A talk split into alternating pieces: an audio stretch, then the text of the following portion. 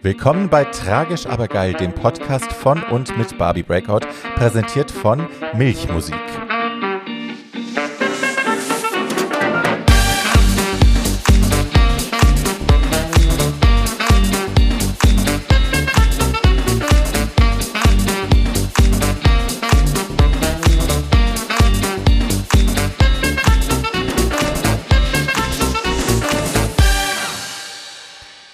Hallo meine Lieben und willkommen zurück zu einer weiteren Folge Tragisch aber geil.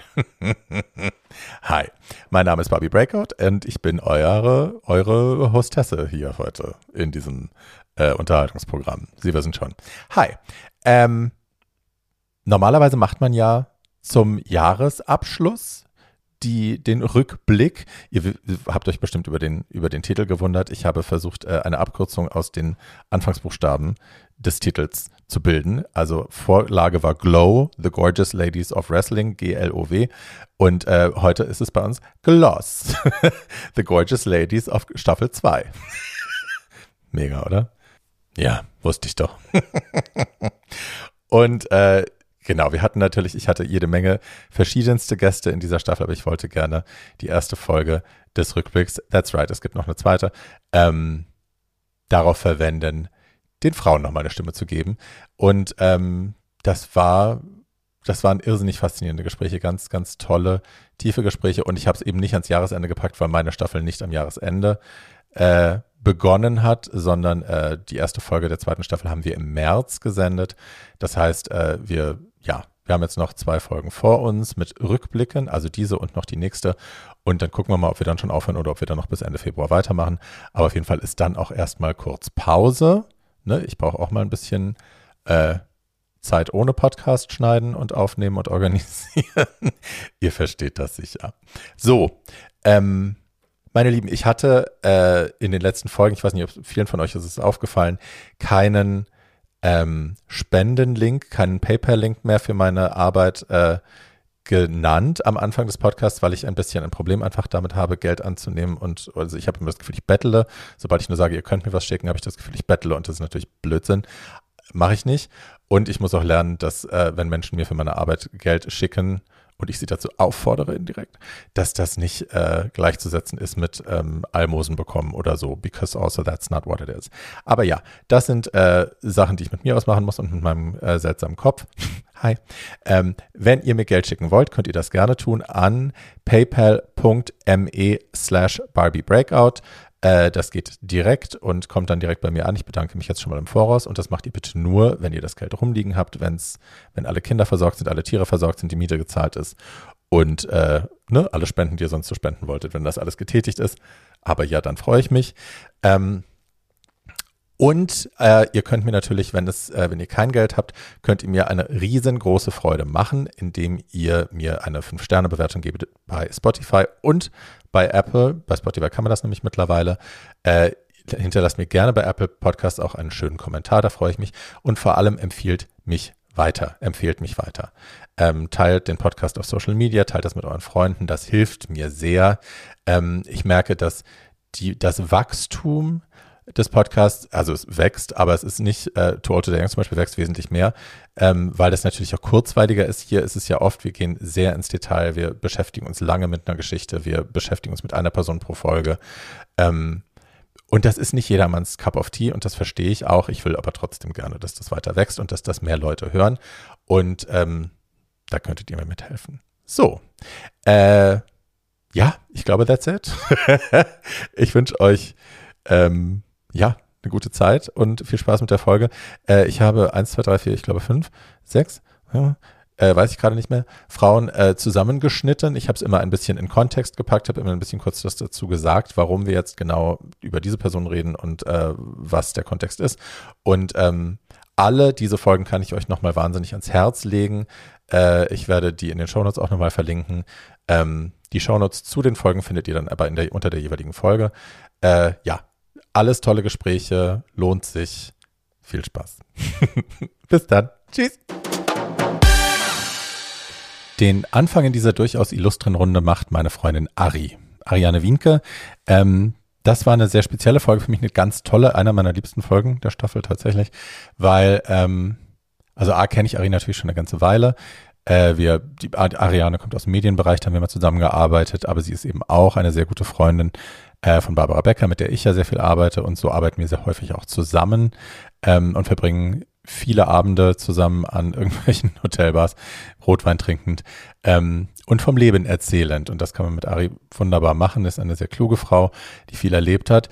Ähm, und wir sagen immer scherzhalber, äh, Ari war die einzige schwarze Frau im Osten. Sie war eine von sehr wenigen schwarzen Frauen im Osten ähm, in Ostberlin.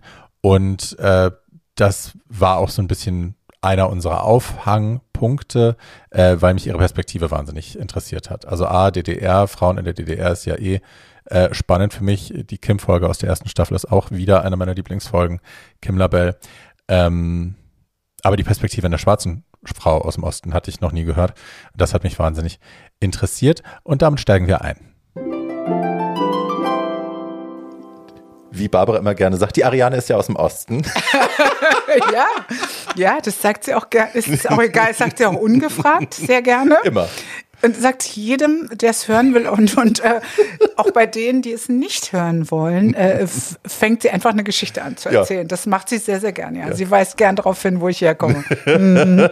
Ist vorher nie abgesprochen ist immer toll. Immer wenn der ja. Kellner kommt. Bei mir ist es ja, oder der Timo macht Travestie, das ist immer eins von beiden. Genau. Wenn du nicht dabei bist, ist dann, weißt du eigentlich, was Timo im richtigen Leben macht? Zeig doch mal deine Fotos. Genau, genau. Und dann wird sofort, oh, zeig mal, zeig mal. Ja. Ja, ja. ja. Dass du nicht aufstehen musst und ein Lied singen. Ist, genau, äh, tanz äh, doch mal. Zu Hause genau. macht sie das ganz hübsch. Ja, nee. Genau. Ähm, das ist lustig. Für mich ist oft der Blick, weil ich glaube, viele Leute ähm, meiner, also der älteren, äh, jüngeren Jahrgänge, sagen wir es so, äh, die haben, für die ist das nichts Weirdes, aber Leute, die sich erinnern, äh, die die DDR noch erlebt haben, da waren Menschen mit dunklerer Hautfarbe ja nicht so häufig und deswegen ist oft der Blick so, ach wirklich, du kommst mhm. aus dem Osten, wo gibt's denn sowas genau. und so. Das ja. ist, es gab wirklich nicht viele im Osten, ne? Nein. Nee. Also es gab wirklich wenige von uns, dunkelhäutige, schwarze Menschen haben habe ich nicht gesehen. Also ich habe in meiner Kindheit meinen eigenen dunklen Arm oder mein eigenes dunkles Bein gesehen, wenn ich irgendwo war. Aber ich habe nicht keine, also ich hatte im Kindergarten oder in einer Ballettgruppe oder beim Rollkunstlauf, wo ich war, wo ich viele Jahre war, oder in der Arztpraxis oder egal wo, in der Straßenbahn keinen, hast du keinen schwarzen Menschen gesehen. Das heißt also, du warst, ich war immer allein auf weiter Flur. Hm. Mhm. Ich erinnere mich, wir waren mal mit Barbara zu Gast in irgendeiner Talkshow, wo auch Detlef war, Detlef ja. die Soest, mhm. ähm, der nun auch aus dem Osten kommt und auch eine dunklere Haut hat. Der sagte dann, äh, er könne sich an den Moment erinnern, wo ihm das klar geworden ist, dass er dunkler ist als die Menschen um ihn rum. Das, und da war er erstaunlich alt, da war er, glaube ich, 13 oder so, erzählte ja. er. Ähm, und da habe ich erstmal geschluckt und gedacht, wie geht denn sowas? Aber mhm. es macht auch Sinn, wenn mhm. dich keiner darauf hinweist, ja. dass du das nicht als Differenz wahrnimmst zu deinem Umfeld, weil du fühlst dich ja wie alle anderen. Und ich glaube, Kinder sehen sowas eh nicht, das kriegen sie später irgendwie anerzogen, dass Farbe wichtig ist und so. Ja. Ähm, kannst du dich erinnern, ob das bei dir so war? Oder wann dir das klar geworden ist? Also, dass ich irgendwie besonders, hoffe ich mal, als besonders wahrgenommen wurde, war schon klar. Also wenn ich am Ostseestrand war und alle sich eben halt nach mir umdrehten oder mit den Fingern auf mich zeigten oder eben halt mir ins Haar fassten, mhm. äh, da äh, war schon klar, dass irgendwas anders ist, was nicht stimmt oder eben halt was anders ist mit mir. Und da mir jetzt kein Bein fehlte oder kein Ohr oder so oder ich jetzt keine Hasenscharte hatte, ja, ja. solche Menschen wurden ja auch äh, angestarrt, ähm, war schon klar, dass ich irgendwie anders bin. Also ich hatte andere Haare und so. Also ich erinnere mich an eine Situation, da war ich relativ, also was heißt relativ klein? Ich muss vier oder fünf gewesen sein. Da ging meine Mutter mit mir zum Ballett. Also ich wollte wie jedes andere kleine Mädchen äh, zum Ballett. Kleine ich hatte Jungs natürlich auch, nicht die Füße dafür oder so was, aber egal. Ich wollte also äh, zum Ballett und da äh, gab es in, in, dieser, ähm, meine Mutter war in so einem Werk, Werk für Fernsehelektronik, ja, da wurden Bildröhren hergestellt.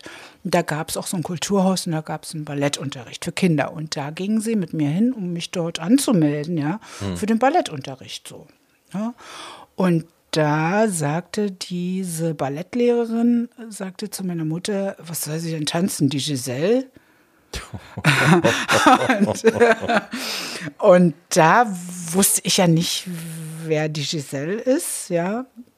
Willst du es kurz erklären? Ja, also es ist ein, ein, eine Oper, ne? Und da kommt die, also ein Ballett oder eine Oper sogar, ne? Hm. Wo die Giselle vorkommt. Es kam ja, kommen ja erst seit kurzer Zeit schwarze Menschen als ganz normale äh, äh, Darsteller vor. Mhm. Ja, äh, auch im Westen war es ja so, dass du keine äh, schwarze Ärztin im Film vorfandest mhm. oder auch in einem Ballett nicht unbedingt, ähm, außer eben halt dem Othello.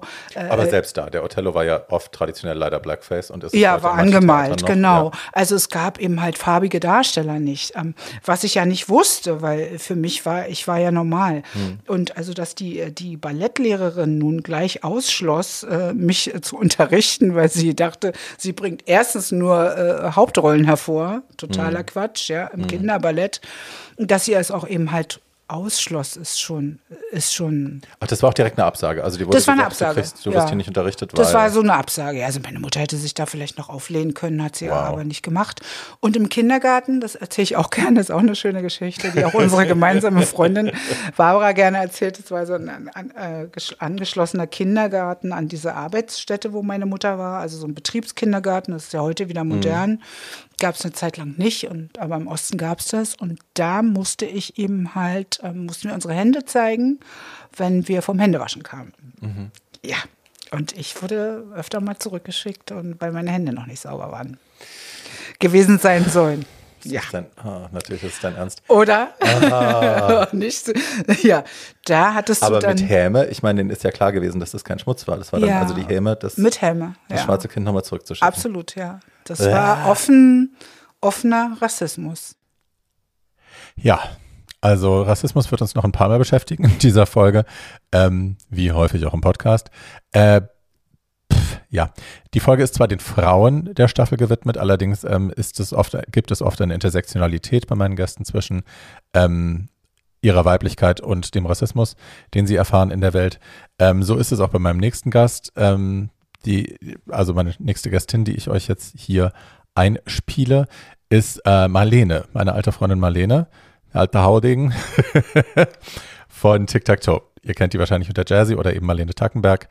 Und ähm, wir haben nach, ich glaube, drei Anläufen, die es gedauert hat, wo ich schon hier saß mit Aufnahme los und so. Und dann ist äh, der Strom ausgefallen und in, in Nizza und was weiß ich, was alles passiert ist. Wir hatten ein paar, sie ist im Pool gefallen. Wir hatten, ich glaube, dreimal ging es nicht.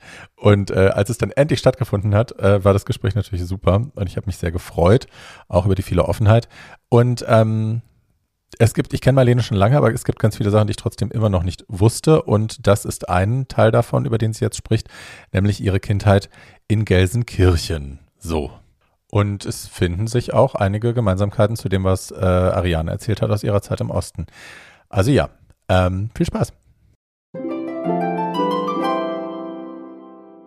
Ja, also gerade so Dorfleben, ne? Und frühe 80er und so, very different story. Ist, also Gelsenkirchen ist ja schon fast eine Großstadt ja. gewesen. Ähm, aber trotzdem, also ich weiß, also soweit, so, also es gab nicht so viele von uns mhm. am Anfang. Also danach wurde, wurde es auch mehr und es kamen auch Afrikaner dazu, aber ich weiß, dass als ich jung war, war das schon so der Hingucker. Also meine mhm. Mama auch, die, die sehr hübsch ist, ganz klein, ganz zierlich und du hast ja, meine, meine Mama hast mhm. du ja kennengelernt, glaube ich, ne? Ich glaube ja.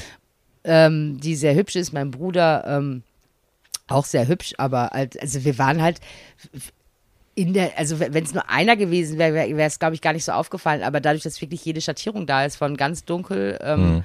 ähm, Mama, die äh, ja schon auch dunkel ist, ich so der letzte Rest vom Schützenfest und mein Papa eben der typisch deutsche, blaue Augen, äh, zwar dunkle Haare, aber so das, das war halt sehr lustig. Aber ich als Kind ist es mir nicht sofort aufgefallen. Also es sind natürlich auch Geschichten, die ich dir jetzt erzähle, von denen ich, die ich ja nicht unbedingt mitbekommen habe. Aber mein Bruder hat sie mitbekommen. Mein Bruder mhm. ist vier Jahre älter als ich.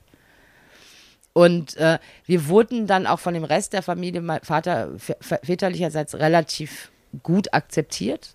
Hört sich doof an, ne? wenn man das so sagt, gut akzeptiert. Als wäre es eine Leistung, ja.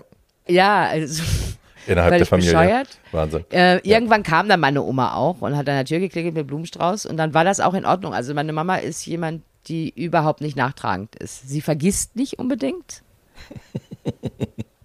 aber sie verzeiht. Ist sie Stier? äh, nee, die ist Jungfrau. Okay. Ähm, ich auch, mein Ja. Bruder auch. mein Bruder ist allerdings Stier. Ja, ich bin Stier, Aszendent Jungfrau. Also, I can relate. also, alles da. Und daher ist das natürlich schon so eine Nummer gewesen. Und dann auch so, es gab dann halt auch so ein paar Sprüche am Tisch. Da kommt, da kommt man halt nicht drum herum. Also ich glaube, dass äh, da, da kommt dann halt von der Oma oder von der Tante, die ungefähr so alt ist, also die Schwester meiner Oma, ja, komm, ja, wird ja mal Zeit, dass mal wieder so ein kleiner Brauner da war, weil wir hatten natürlich viele äh, türkische Mitbürger äh, in Gelsenkirchen durch die Kohle ko- ähm, Ja. und, und, und alles. Und das ist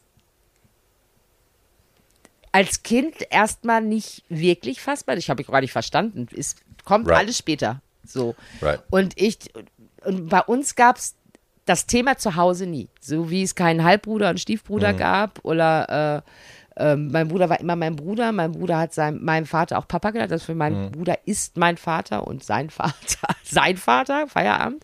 Ähm, seinen eigenen Vater hat er, glaube ich, erst mit 27 kennengelernt und hat ihn auch nie Papa genannt. Ähm, und bei uns war alles willkommen. Es war völlig uninteressant, woher du gekommen bist. Ein Arschloch ist ein Arschloch, so habe ich das gelernt. Ein Arschloch ist ein Arschloch und bleibt meistens auch ein Arschloch. Und ein guter Mensch ist ein guter Mensch. Und danach gibt es da keine großartigen Unterschiede. Und dann gibt es da doch, doch, also es geht nur Charak- Charakterzüge, so bin ich groß geworden. Right. Und das erste Mal, als ich das wirklich mitbekommen habe, war, als ich in der ersten, zweiten Klasse war. Habe ich immer mit einem Mädel gespielt, ich weiß gar nicht mehr, wie die hieß.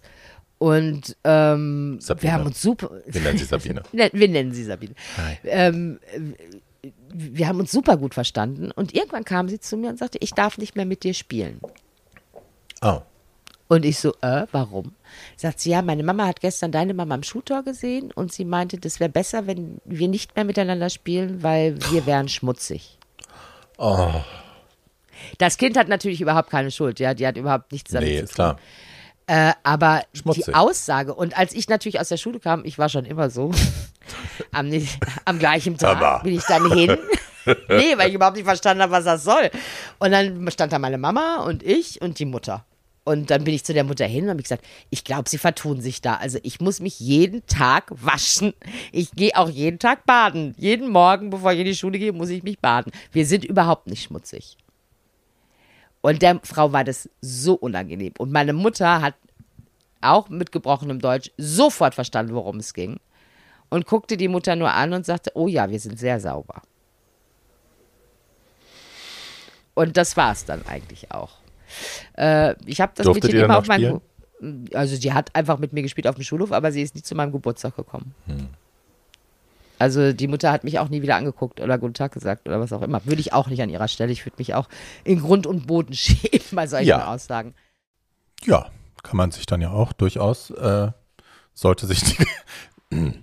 Äh, ja, ich darf gar nicht. Wird schon wieder sauer.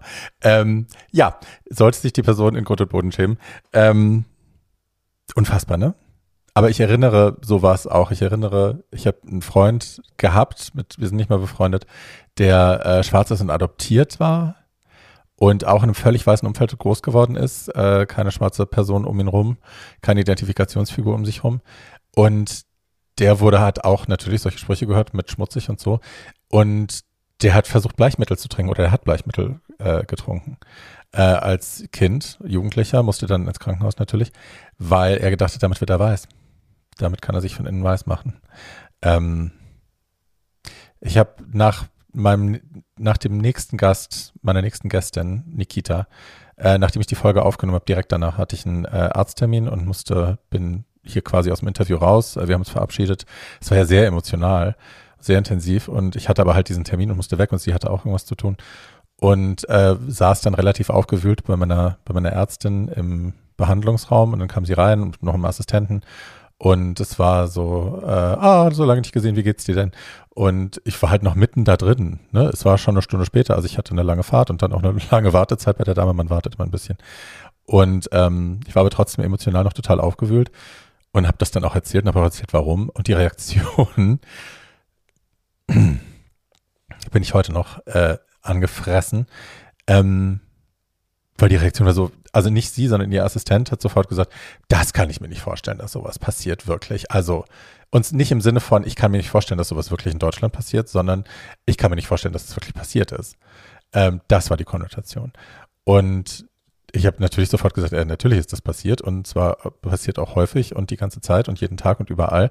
Ähm, du glaubst es nur nicht, weil es dir nicht passiert und weil es dir noch nie passiert ist, weil du als weißer Mensch das nicht kennst. Naja, also, hm, die Schwarzen, die ich kenne, die erzählen sowas nicht. Und das ist natürlich auch eine Frage, die man sich mal stellen kann, ne? wenn du ein weißer Mensch bist und du kennst schwarze Menschen und äh, die erzählen dir sowas nicht, die erzählen dir nicht von den rassistischen Erfahrungen, die sie machen. Maybe it's you. Vielleicht machst du nicht den Anschein, dass man dir sowas erzählen kann oder möchte. Ähm, und natürlich gibt es auch Leute, die sagen, ihnen passiert sowas nicht. Ich, ne, sure. Ähm, aber die Augen davor zu verschließen, dass sowas Realität ist und dann sogar diese Art von Victim Shaming, Victim Blaming zu machen, zu sagen, ähm, das muss die sich doch ausgedacht haben, finde ich eine ganz spezielle Form von Scheiße und etwas, worüber man sich mal den Kopf zerbrechen kann. Weil oft auch, und ich beobachte das bei mir selber auch, ähm, ich habe das auch verinnerlicht. Ich glaube, wir alle haben das nicht nur in Bezug auf, auf Racism, sondern auch, wenn Frauen von Vergewaltigungen erzählen, wenn ne, Menschen Geschichten davon erzählen, dass ihnen schlimme Dinge passiert sind. Frauen, Schwule, Transfrauen, Frauen, Frauen, aber eben dann in dem Fall mit einer Transkonnotation. Ähm, schwarze Menschen, ne, Asiaten, also als die, die Corona-Rassismuswelle so hochschwappte, wie viele Horrorstories ich gehört habe und wie viele Leute aber gleichzeitig auch gesagt haben, glaube ich nicht. Äh, was ich sagen wollte war, ähm, wir sind darauf irgendwie gepolt und erzogen worden, äh, diesen Menschen nicht zu glauben. Und beobachtet euch mal dabei, die, die erste Reaktion, die ich immer habe, wenn ich was lese, höre, ähm, ist immer, na, ob das stimmt. Ob das wirklich stimmt, ob das wirklich so passiert ist. Und das ist schon ein Problem. Also ne, ich finde es nicht problematisch, grundsätzlich immer erstmal zu fragen, äh, weiß ich alle Fakten, ich möchte gerne äh, alles wissen, um das dann beurteilen zu können. Aber die automatische Unterstellung von Lüge, die automatische Unterstellung von vorsätzlicher Täuschung, die dem unterliegt, ist problematisch und über die können wir mal alle nachdenken.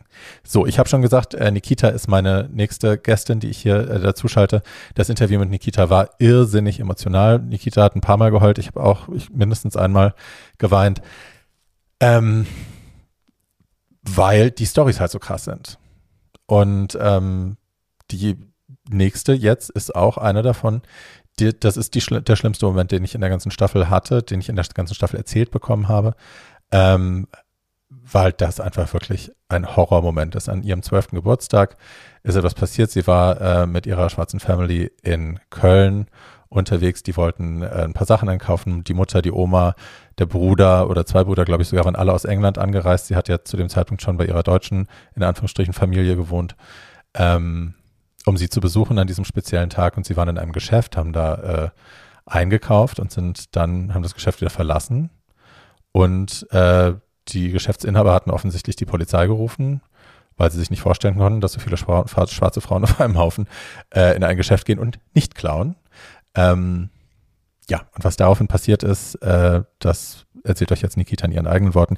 Eingang war, also nur um das kurz in Kontext zu setzen zu der Story, Eingang war, äh, dass wir beide die Erfahrung gemacht haben, dass wir als Kinder, als Jugendliche in der Öffentlichkeit auf die Fresse bekommen haben von Älteren und Erwachsene zugeschaut haben und nichts getan haben. Das ist der, der Einstieg in dieses, in dieses Snippet, in diesen kleinen Clip. Nicht, dass ihr euch wundert, worüber wir reden.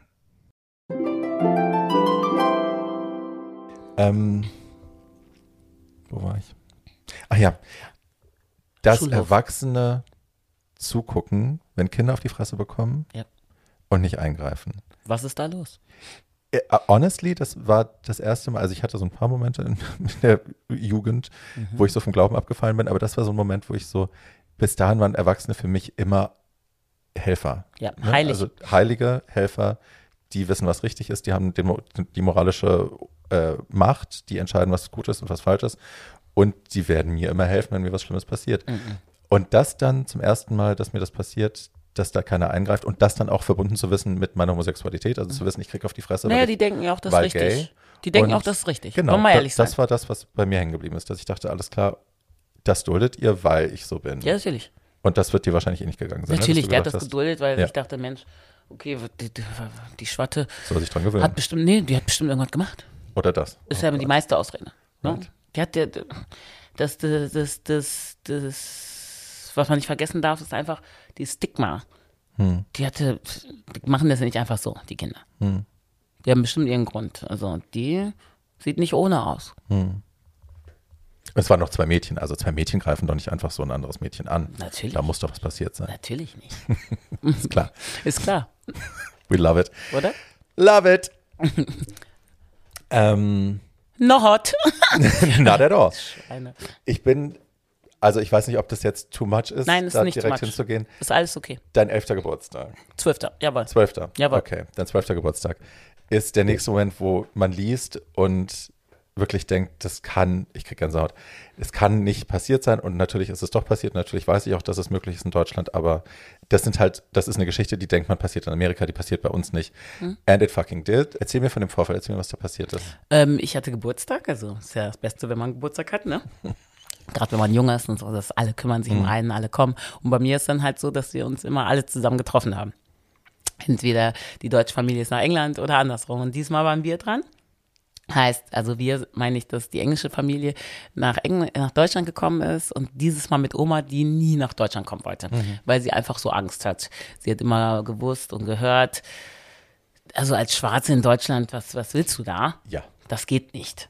Äh, und meine Mama ist so eine Churchgängerin, Oma ist eine Church, Church Churchgängerin, Riesenhut immer auf, also im Alltag auch, ne? So, also so richtig krass. Love.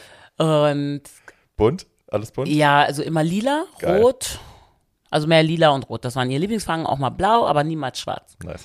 Das macht man nur auf der Beerdigung. Und ähm, ja, dann hat sich entschieden, okay, Nikita ist 12, die wohnt jetzt schon so lange da, die Familie muss ja so toll sein, guck mal, wie die sich kümmern. Äh, die müssen gut sein, ne? Und äh, das Interessante ist ja oft, was die Menschen so oft denken, ja, bei Schwarzen sind auch rassistisch, aber es ist total anders, weil der Weiße hat immer diese Macht, diese letzte Macht über einen. Der Richter ist meistens weiß. Und die hat zwar Respekt vor Weißen und auch manchmal große Angst, das merke ich auch, auch in England. Aber in Deutschland war es halt so, dass sie dieses Nazi-Ding im Kopf Voll. hatte. Aber das hast du ja auch in England. Die Engländer waren ja auch böse, ja, rein geschichtlich. Aber es ist anders. Deutschland macht Angst. Ja, ja. Und ich meine, wir sind halt auch ne, sehr gut dokumentiert. Wir sind in sehr vielen Filmen. Ja, Diki. Genau. Ähm, Und ne, die also Angst das Bild war krass bei ist ihr. ja ständig präsent. Ja, auch, und die Angst habe ich gewusst und kannte die Angst auch, weil so normalerweise haben alle was verheimlicht von mir, aber die Angst habe ich gespürt. Und auf jeden Fall kommen wir dann in, in Köln, Bonn an, am Flughafen. Und dann hat meine Mama gesagt, oh, du musst den Kölner Dom sehen zu meiner Oma. Und dann sind wir alle dahin und damals durfte man noch seinen Sack und Pack äh, einsperren am Hauptbahnhof. Das weiß ich auch noch, weil ich musste das alles machen weil ich die deutsche Sprache halt konnte und ich so, äh, ich kenne mich gar nicht aus, so als Zwölfjährige. Okay, mache ich. Und dann habe ich das gemacht, alles eingepackt und gesichert. Und dann, der Dom ist ja gleich am Hauptbahnhof. Und dann sind wir hochgegangen und es war voll schön, wirklich. Ich war richtig stolz auch. Weil ich kannte mich ja aus so ein bisschen. Right. Und dann sind wir Zeigst die deine Stadt. Ein bisschen schon. Und ich war nie so in der Großstadt ganz allein, Right. ohne meine deutsche Mama. Und jetzt war ich aber allein. Und dann habe ich gesagt, ja, und hier ist die Schildergasse. Und dann bin ich da lang. und dann sind wir in den ersten Laden reingegangen, Riesenladen auf der rechten Seite, weiß ich noch genau. Und wir rein und dann sind wir rausgegangen. Und ich, also was mir schon aufgefallen ist, weil ich ja sonst so selten mit allen unterwegs war, dass alle nur geguckt haben.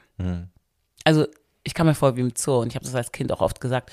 Und ich wusste ja nie, dass wir ausgestellt wurden oder so. Ich habe immer nur gesagt, I feel like in a zoo. In England hatte ich das nicht. Aber in Deutschland hatte ich das. So, weil ich hab, war noch nie so mit so vielen dunkelhäutigen Menschen unterwegs. Sonst waren alle weiß um mich, also in meiner, meinem Freundeskreis. Äh, und dann kamen wir raus und dann war direkt auch so ein Platz, so zehn Meter weiter, nicht weit. Wir sind keine Minute gegangen, keine Minute, ne. Und dann kam ein Polizist auf dem Motorrad und hat um, meine Mutter angehalten, also uns, und hat, also ist von dem Motorrad gesprungen und hat nach dem Ausweis gefragt. Und meine Mutter hat gesagt, why do you need a passport? Weil wir haben keine Personalausweise in England. Äh, hat er gesagt, weiß ich nicht, was er gesagt hat. Und meine Mutter hat gesagt, why do you need a passport? Und es ging Schlag auf Schlag. Da, da wurde die schon festgenommen. Und brutal auch richtig, ne? Super brutal. Ja. Also als wäre sie ein Mann. als wäre sie ein Mann. Und dann schrie meine Oma.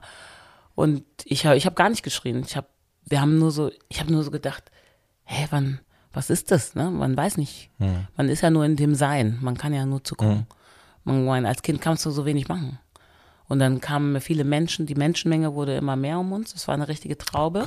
Es gab auch Handys schon, also Menschen haben ihr Handy ausgeholt, das weiß ich 100 Prozent. Es war auch eine ganz nette Frau, die wollte uns schützen, die dann gefragt hat und ich habe auch gar nicht mehr Deutsch gesprochen. Ich habe einfach nur gar nichts gesagt. Und dann weiß ich nur, also es hat keine fünf Minuten gebraucht, dass ganz viele Polizisten da waren. Und auch zwei Polizistinnen, wo ich das Gefühl hatte, die würden uns helfen. Ich weiß nicht warum, aber irgendwie hat man das so gedacht. Du? Und dann, die waren auch Das so aggressiv. ja. Und haben meine Oma die, den Hut abgerissen. Und ja, es ist einfach krass. Weil ich habe dann auch gelernt und verstanden, dass wir nicht als gleich angesehen werden. Eigentlich habe ich das schon vorher gewusst, aber da wurde es mir klar, die, und das Krasse ist, auch wenn ich so sage, die denken, wir kommen aus Afrika. Aber ich war noch nie in Afrika. Ich wusste auch nicht, was ich damit sagen will, aber ich wusste, die denken, ich komme aus Afrika. Ich kann die Sprache nicht. Aber ich konnte ja Englisch. Aber auch das hat gar keinen interessiert, weil viele konnten gar kein Englisch von den Polizisten. Das war auch so interessant. Die konnten gar kein Englisch. Und dann wurde ich da, mein Kopf wurde genommen und dann wurde ich so runtergepresst ins Auto, also richtig aggressiv. Und wir waren ja viele Kinder. Mein klein, mein großerer Bruder, der ist ja sieben Jahre, äh, sechs Jahre älter. Äh, sechs Jahre älter heißt eins, zwei, drei, vier, fünf, sechs, achten, acht, äh, 18. Um Gottes Willen. Ich war, oh Gott, der war 18. Und der hat auch so einen Schlips getragen, das weiß ich noch, es war mein Geburtstag, wir waren ganz aufgepimpt. Und äh, der ganz Kleine war drei und meine Omi, meine Tante und meine Mutter. Also alles Frauen, ne? alles Frauen. Und ähm, das war schon krass. Und dann wusste ich nicht, wohin fahren die uns. Und ich dachte, tatsächlich, ich dachte, die bringen uns um, wenn ich ehrlich bin. Und dann kamen wir in diese Station und wir wurden so drei, drei aufgeteilt. Und die haben auch alle keine Türen, wenn du da in diesem Verhörungsraum sitzt. Nenne ich jetzt einfach mal so. Alles aus Holz, alles total oldschool, so Ossi-mäßig eingerichtet. So ganz wenig, minimalistisch und alt. Äh, und kalt. Und kein, keine Tür. Das heißt, du kannst immer rausgucken. Und dann wurden wir nach und nach vorgeführt, also Fotos wurden gemacht von den Kindern als erstes. Also ich habe so Verbrecherfoto gemacht und ich weiß, ich habe mich so unwohl gefühlt, dass ich gelacht habe auf dem Bild. Und die haben gesagt, nicht lachen. Und ich habe trotzdem gelacht. Ja, Übersprungshandlung so. Ich weiß nicht, ja. Ganz komisch. Das frage ich mich auch, warum habe ich gelacht? Ich hatte so Angst. Ja. Aber ich wollte gefallen. Ich wollte nicht, dass sie mich nicht mögen. Katzen machen das, wenn, wenn sie das Gefühl haben, sie sind in Gefahr, dass sie so, dass sie so ein beruhigendes Schnurren machen, Hm. um dich zu beruhigen und so zu tun, als wäre alles super. Ich habe auf jeden Fall Ich versuche gelacht. die Situation zu befrieden, indem ich so tue, als wäre alles ganz toll. Ja, und ich habe das im Fernsehen jetzt nicht gesagt oder im Buch, da hat er gesagt, wir brauchen dein Le Negerlachen nicht. Und ich dachte nur so, oh, was hat er gesagt? Und ich habe trotzdem gelacht. Und ich musste irgendwas in der Hand halten, das weiß ich auch noch. Ich weiß gar nicht, was es war. Ich kann mich nicht erinnern. Und dann wurde ich wieder zurückgebracht und meine Mutter war am Durchdrehen. Of course. Weil die hat uns ja hingebracht. Kein Mann, kein Nix. Ja, und dann ging es los mit meiner Oma. Und dann war es so vorbei für meine Mutter. Weil die haben die auf den Boden gedrückt. Naomi. Ja. Und dann habe ich gemerkt, ich muss reden. Und habe gesagt, ich, ich bekomme einen Anruf. Einen Anruf bekommt man, habe ich gesagt. Und ich weiß nicht, was ich, wo, woher ich das weiß mit dem Anruf. Ich denke aus einem Film oder so. Und dann waren die schockiert. Die haben alle miteinander gesprochen, durcheinander. Weil denen jetzt klar geworden ist, dass du sie die ganze Zeit verstanden Ich habe hast. auch, alles Ne? verstanden. Ich Ja. kann alles protokollieren. Ja. Isi, hast du noch mal ein Taschentuch? Oh ja, da. Achso, da. Danke. Danke. Ähm, alles kann ich protokollieren. Und ich habe diesen Anruf auch bekommen. Und meine Mutter, meine Tante, die waren dann gar nicht mehr irgendwo, wo ich sie hören konnte. Ich konnte die nur ähm, wettern hören, also richtig so Schweine, German Police, Deutschland, Nazis. Das konnte ich hören, von ganz, ganz weit weg. Und das hat mir richtig Angst gemacht, weil ich dachte, warum höre ich die so verdumpft? Wo sind die? Weil vorher waren die neben mir Und dadurch, dass meine Mutter ähm, sich gewehrt hat und gesagt hat, so nicht mit uns, ich gehe hier nicht, ihr könnt uns nicht hier jetzt umbringen, ohne dass ich hier irgendwie noch Gas gebe. Und ohne dass meine Kinder mitbekommen, dass ich Gas gebe. Weil das ist ja ansteckend. Wenn mein, meine Mutter was macht, dann weiß ich als Kind, dass die dürfen das Ja, nicht. ja, ja, ja. Und das hat meine Mutter mir damit auch signalisiert, dass Ja. ich jetzt was machen muss. Tatsächlich. Und ich war ja nicht mit mir im Raum. Die haben ja dafür gesorgt, dass ich mit meiner Oma bin und mit, mit meinem ganz kleinen Neffen und meinem Bruder tatsächlich. Und ich weiß noch, stimmt, mein Bruder musste auf Toilette, der Älteste. Und dann sind da so fünf Leute mitgegangen. Da hatte ich so eine Angst um meinen Bruder, weil es waren große, starke Männer. Und ich dachte mir, oh mein Gott. Und dann habe ich auch gesagt, ich muss auf Toilette, weil ich gucken wollte, wo der ist. Das weiß ich auch noch. Stimmt, ich bin auf Toilette gegangen. Ja, ich weiß gar nicht, ob es ein Buch ist. Ich glaube nicht. Nee. Fällt mir so ein. Manchmal kommen auch ganz viele Sachen wieder zu einem. Das ist so. Ja, und, äh, und dann habe ich meinen Papa angerufen und hat gesagt, wo bist du, Kind? Wo bist du? Und dann hat er gesagt, ich bin auf der Polizeiwache. Dann gesagt, um Gottes Willen, hat er gesagt, wo? Und ich weiß auch nicht, wie er die Adresse rausgefunden hat. Ich weiß, dass ich die Straße nicht wusste, das weiß ich 100 Prozent, weil ich kannte mich ja nicht aus, ich bin zwölf. Und auf irgendwann, die haben uns rausgetan, mit Koffer, mit ein paar Koffern, Oma, mein Bruder und meinen kleinen Neffen. Äh, Und die zwei Frauen waren nicht dabei, die Erwachsenen. Und wir standen da und hab gewartet, mein Papa kommt mit dem Käfer. Und der kam wirklich irgendwann. Und Wermskirchen, oh Gott, jetzt habe ich gesagt, egal. Wermskirchen, da wo ich herkomme, habe ich ja schon oft gesagt, äh, äh, ist so ja, 50 Minuten von uns entfernt. Wenn du in Köln, wenn du noch suchen musst, wo es ist, noch vielleicht länger. Und dann hat er uns nach Hause gebracht. Und es war so, ein, so eine Und die Ruhe. zwei Frauen waren nach wie vor nicht. Meine Tante und meine Mutter waren nicht da. Die kamen am nächsten Tag. Nicht zu vergessen, mein Geburtstag war gelaufen. Sowieso.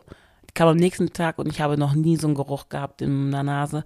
Und ich weiß, wie meine Mutter mich angeguckt hat und in den Arm genommen hat, gesagt, alles ist gut, everything is fine. Das sagt sie eh immer. Bis heute, wenn ich anrufe, everything is fine. Was war das für ein Geruch? Beschreibt das. Was war das? Nach Fisch. Nach, nach, mm, so als wäre es auf dem Fischmarkt. Ich kenne das nur aus England, gibt so Fischmärkte. Nach Fisch hat sie gerochen. Und wahrscheinlich auch, ja, auch Urin. Okay, das heißt, wir können nur davon ausgehen, was in dieser Nacht passiert ist. Sie redet Mhm. wahrscheinlich nicht drüber. Was vermutest du? Du wird angepisst. Angepisst von den Bullen.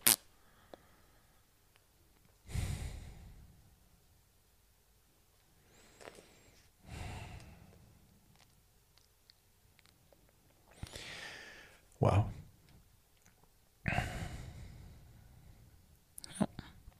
Normalerweise, wenn man Angst hat, wird man ja unterwürfig sehr schnell. Weil man will den anderen sagen, ich mache eh alles, was du willst. Meine Mutter hat, äh, ist genau das Gegenteil. Die wird nicht unterwürfig. Die sagt, was du bist. Die sieht dich und die sagt, was du bist. Um ihren Stolz zu behalten in dem Moment. Und sagen, du kannst machen, was du willst, aber ich werde dir nicht sagen, ich mache das, was du willst. Und ich werde auch nicht, ich werde dir nicht die Füßchen küssen.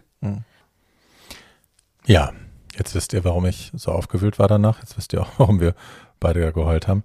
Ähm,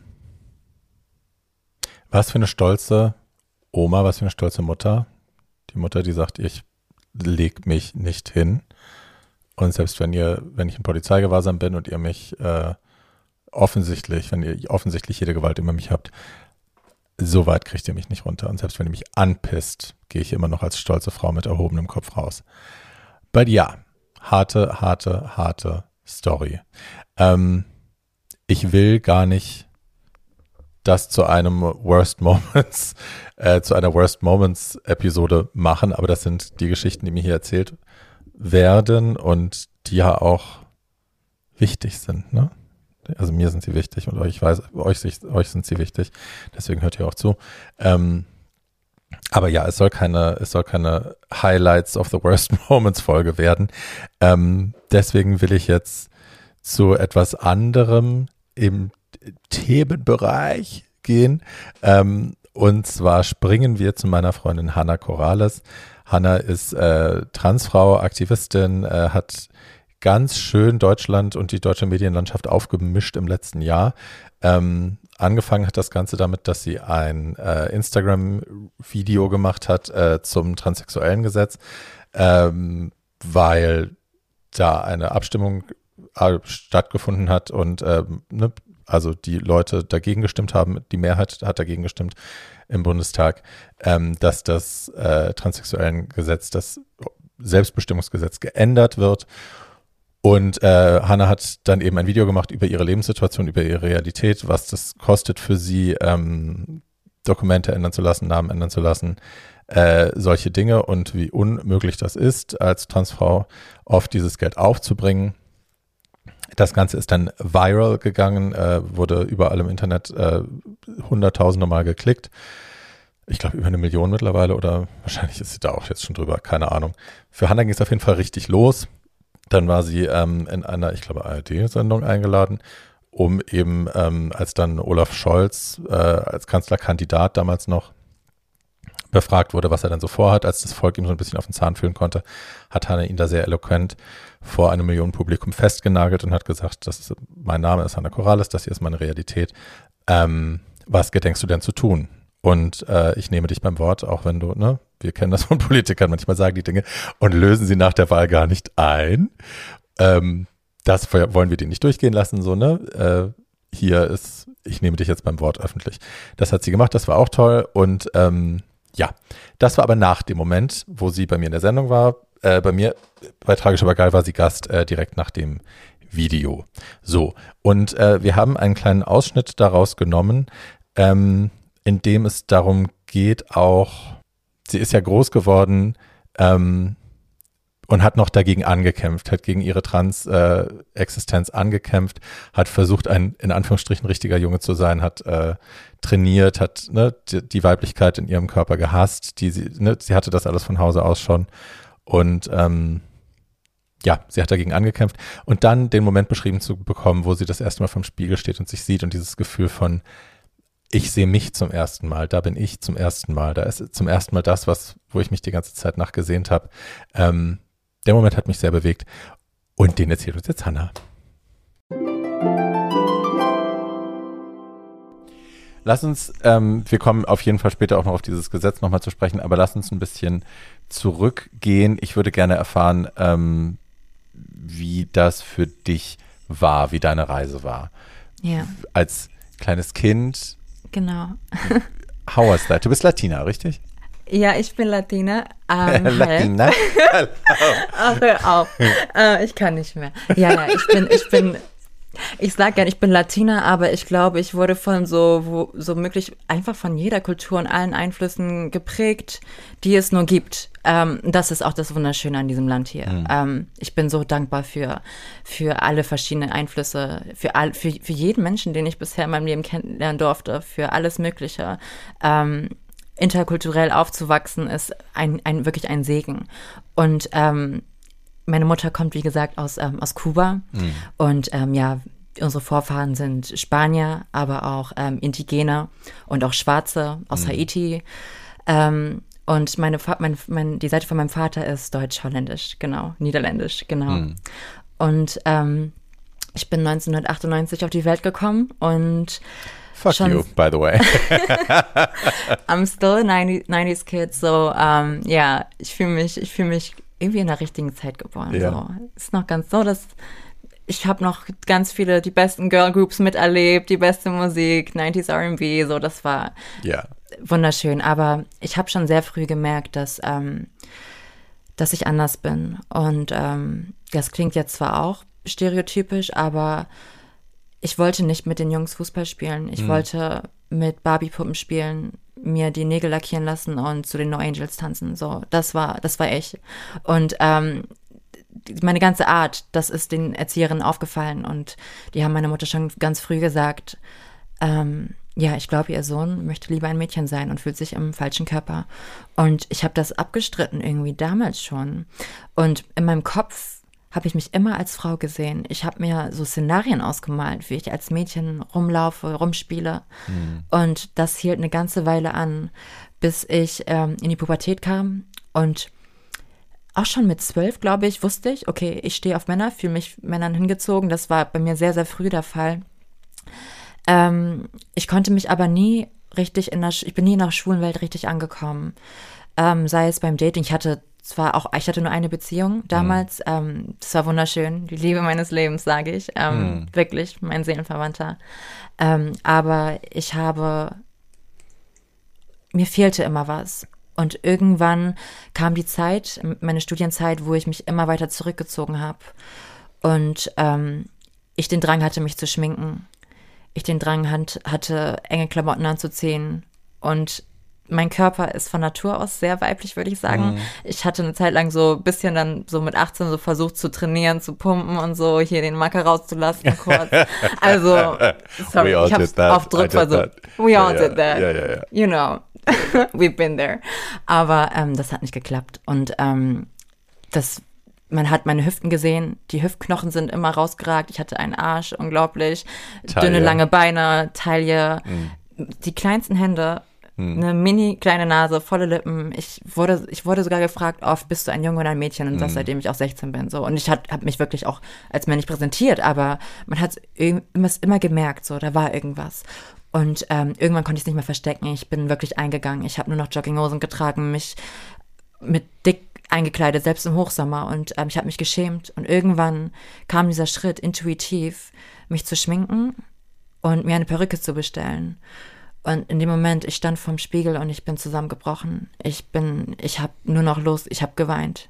Ich habe hab bloß geweint. Tage zuvor, Wochen zuvor habe ich gebetet, lass mich im nächsten Leben eine Frau sein. So. Und ich habe es zu dem Zeitpunkt nicht mehr realisiert, dass ich vielleicht transsexuell sein könnte. Ich habe es immer verdrängt und immer gesagt, ich bin einfach schwul und that's it. Aber irgendwann hat das einfach mich komplett übernommen und ich war, es war da, glaube ich, der schönste Tag in meinem Leben, als ich endlich ich selber war. Hannah. Ja. Mir fällt gerade auf, dass ich eine ganz schöne Heulsuse bin in meinem Podcast. Ihr hört es wahrscheinlich nicht, aber äh, ja, da hatte ich auch schon wieder Tränen im Hals und in den Augen und in der Stimme. Ähm, hi. ja, fällt mir aber jetzt erst auf beim Zuhören, dass ich auch tatsächlich die Momente rausgenommen habe, die mir am emotionalsten waren, an die ich mich erinnere, wo ich auch tatsächlich dann äh, am emotionalsten war. Hey, so, ähm, es ging um Hannah, die sich im Spiegel sieht. Und äh, eine Sache, die mich immer sehr bewegt, die mir wahnsinnig wichtig ist auch ähm, in meinen Freundschaften heute, in meinen Beziehungen heute ähm, und die ich irrsinnig schön finde, wenn Leute das als Kinder schon erlebt haben. Ich hatte das nicht so. Ähm, ist, wenn man wirklich gesehen wird.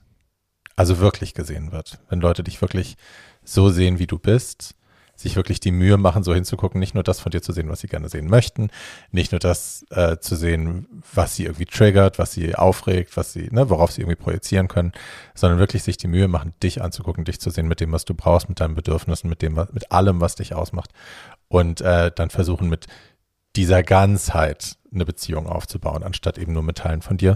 Und äh, ein Moment, der mich beim Lesen, wir reden ja auch, also im Gespräch mit Nikita, wir reden äh, alles das, worüber wir reden, hat sie in ihrem Buch Schwarz auf Weiß, äh, erschienen im Heine Verlag, ähm, glaube ich. Es liegt gerade nicht neben mir, aber ja, es war bestimmt im Heine Verlag, ich habe es im Kopf.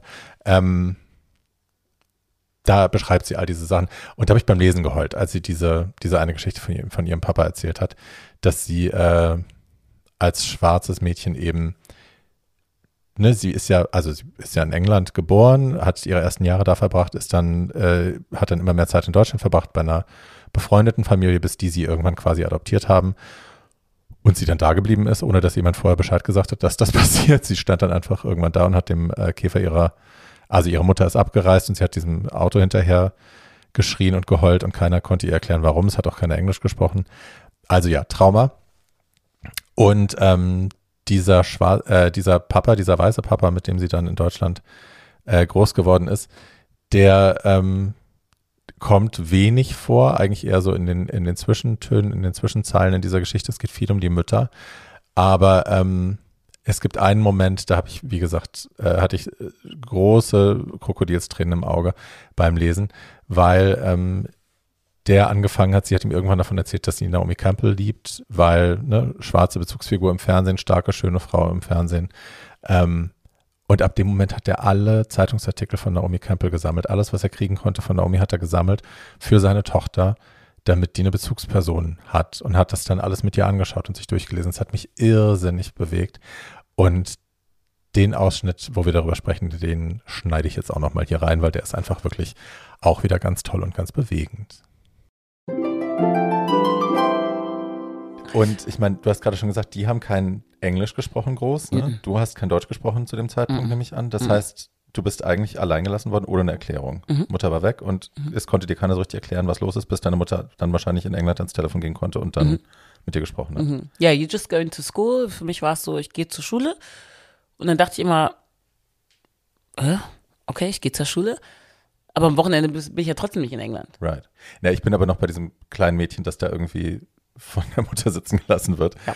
Und keiner ist da, um es ihr zu erklären, was da gerade los ist. Und du sitzt da mit deinem Trauma und ja, Ja. bist da erstmal alleine mit. Ja. So. Du bist da alleine mit und dann kommt der Überlebensmodus. Hm, Was mir jetzt im Nachhinein natürlich alles so klar wird, Hm. weil sonst habe ich immer nur versucht, Erklärungen zu finden und alle zu schützen, weil ich ja alle liebe. Ne? Deine Mutter wird als Hm. Das habe ich Rabenmutter Buch auch dargestellt. gemerkt, eben du willst gar nichts auf deine Mutter kommen lassen. Und I respect that. Und Ja. ich, I, ich respektiere auch ihre Entscheidung. Ich Ja. kann das nachvollziehen, warum sie das gemacht hat. Mhm. Aber für das kleine Mädchen Es ist trotzdem ist hart. das alles irrelevant. Total. Und äh, es ist halt irgendwie, irgendwie so, ja, ein besseres Leben, tatsächlich. Ich Mhm. bin auch sehr stark geworden, weil man muss ja stark werden. Ich habe auch, natürlich wollte ich den Deutschen, der deutschen Familie auch unbedingt gefallen, weil stell dir vor, die geben mich jetzt auch weiter weg. Mhm. Das, das, das spürst du als Kind. Du weißt, okay, wenn ich jetzt hier einen Fehler mache, dann bin ich Mhm. weg vom Fenster. Du willst ja keinen enttäuschen. Nee, und es erzeugt natürlich auch eine Unsicherheit, wenn deine eigene Mutter dich wo sitzen lassen kann und Mhm. dich zurücklassen kann. Everybody else can do it. Ja, Of course. Es ist so. Ja. Und so ist es ja auch im Leben. Wenn wir ehrlich sind, ist es so im Leben. Right. Das ist das echte Leben. Und es wurde mir sehr, sehr früh beigebracht, Mhm. was das echte Leben ist. Nämlich, du musst selbst überleben. Das ist egal, was es ist. Du bist da. Und wenn es dir ganz schlecht geht, rock bottom, Hm. dann hast du vielleicht eine Woche oder einen Monat, dann musst du aber weitermachen hier, ne? Weil die Welt bleibt nicht stehen, auch wenn Ja. jemand verstirbt. Ja. Ist egal. Ja. Ne? Und das war so mein Überlebensinstinkt. Und irgendwann habe ich ja dann gemerkt, ah, ich kann in den Urlaub dahin, in Ferien, meine Haare werden gemacht, krieg meine Zöpfchen. Das kannte ja auch kein Mensch. Cute. Und Ja, klar. das ist einfach ein bisschen, und man traut sich auch nicht zu fragen. Das finde ich auch so interessant. Als Kind habe ich gar, gar nichts gefragt. Hm. Ganz komisch, ich habe gar nichts gefragt, glaube ich. Hm. Bin einfach mitgegangen. Mit allem. Hm. Egal was war, ich bin mitgegangen. Und bis ich dann Teenager wurde und rebellischer wurde, war ich natürlich ein Störfaktor auch. Ne? Ich habe ja genervt. Es war ja alles, ich war immer, ich war immer übertrieben. Too much. Jede, jede Emotion war zu viel. Äh, ich saß auch da am Wasser, wurde mir gesagt. Das ist alles übertrieben. Und eigentlich wurde das immer wegge, weggemacht. Äh, Aber ich weiß ja, dass ich als Mensch so bin. Und wenn man so eine traumatische Erfahrung hat, ist das ganz normal, dass du viel weinst. Of course. Ja. Of course. Absolutely. Ja. Ähm, dein Vater, in Anführungsstrichen, also der Mister, Mhm. Ja. der ist von der, von der Arbeit zu Hause geblieben. Ne? Der hat sich äh, dann, also hat den Job aufgegeben. Ach, der ich an. Deutsche, ja. Der Deutsche. Ja. Und ist, äh, ist dann, also damit er bei dir sein kann, das ist richtig. Ja, und das ist ähm, etwas, wo ich jetzt nicht so genau mehr nachvollziehen kann in meinem Kopf, weil ich weiß, dass meine deutsche Mutter, die war, die war total verliebt in mich. Ja, also überall hin mitgenommen, äh, gezeigt, hier ist mein Kind, äh, ich, ich habe das schwarze Kind gerettet, ich bin es. Ne? Weil das ist es ja auch, ne? Und irgendwo hat sie ja White recht. Saviorism. Yay. Ja, und Ja. irgendwo hat sie auch recht. Ich sage da immer 50-50, ist wichtig zu verstehen, weil die anderen 50 sind trotzdem, du setzt dich nicht mit dem Kind auseinander. Also zehn kleine Negerlein als Kind zu bekommen als Buch ist falsch. Sich nicht mit der traumatischen Situation aus, auseinanderzusetzen ist falsch. Dir nicht zuzuhören, wenn du von Mobbing und von Hänseleien erzählst. Genau. Und immer zu sagen, ach, stell dich nicht an. Genau, die Ist sagt zwar, falsch. sch- stell dich nicht an, aber hintenrum geht sie hin und beschwert sich, weil sonst würde ich, hätte ich ja nicht so ein Outcome gehabt, dass sich die ganze Schule bei mir entschuldigt. Right. Also irgendwas hat sie ja gemacht. Right. Na? Ähm, das haben wir bis heute noch, dieses Problem. Hm. Also das Problem ist heute noch da zwischen uns.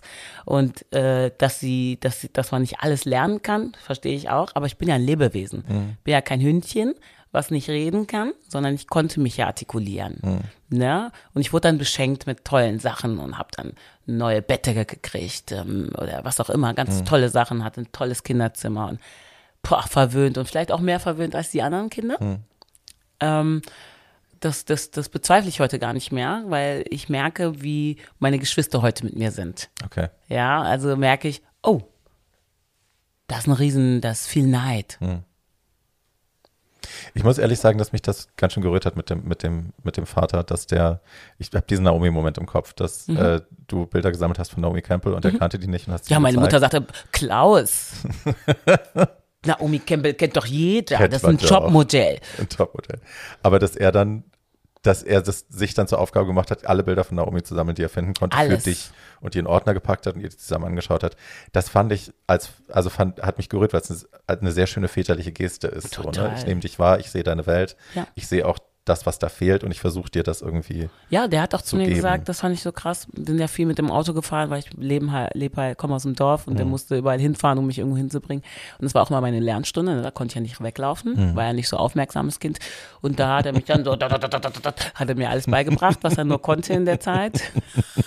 Schlauer Mann. Und äh, irgendwie mochte ich Engel und habe dann Engel gesammelt. Die waren in meinem ganzen Zimmer. Und dann hat er gesagt, hör mal, mach da mal die Äuglein zu. Und dann, oh Gott, Papa, mach mal die Äuglein zu.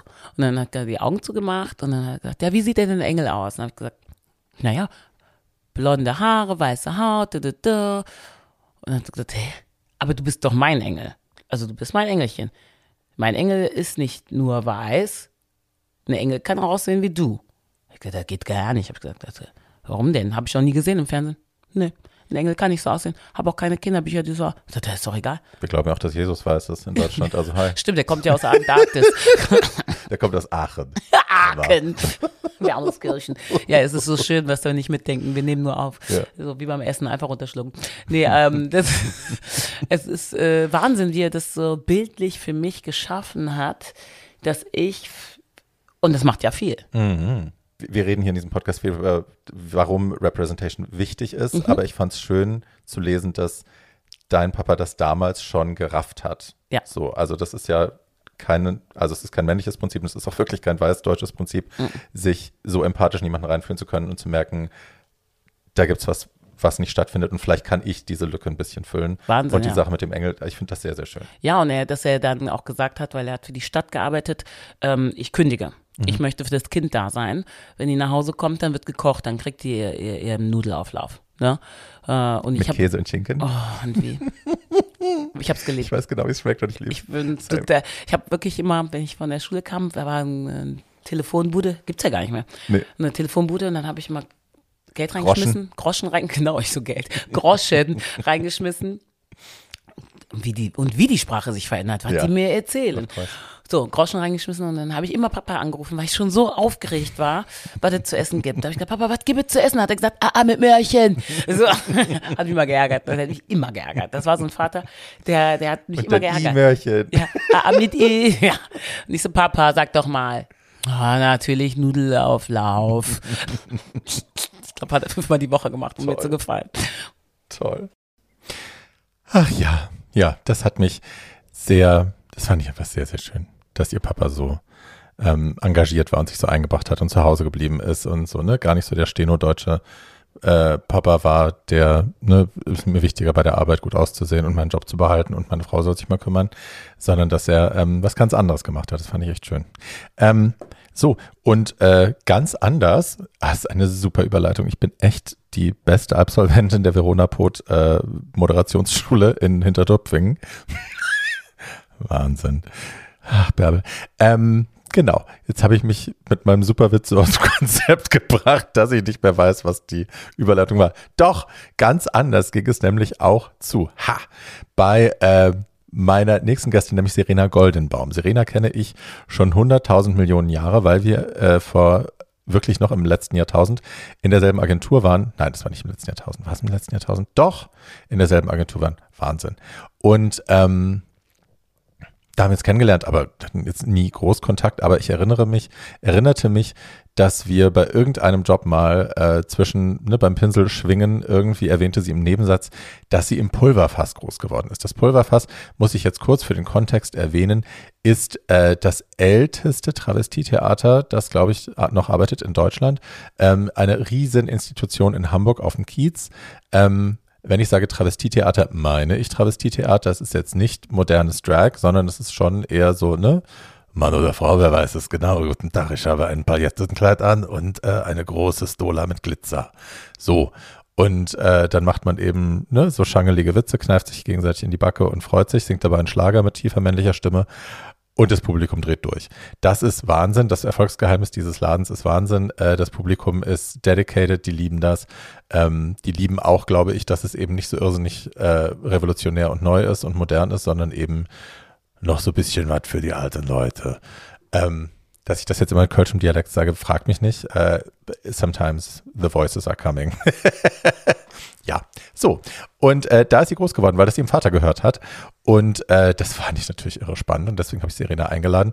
Und ähm, sie hat, äh, das erwähne ich auch gleich bei einer Fernsehsendung mitgespielt äh, oder mitgemacht.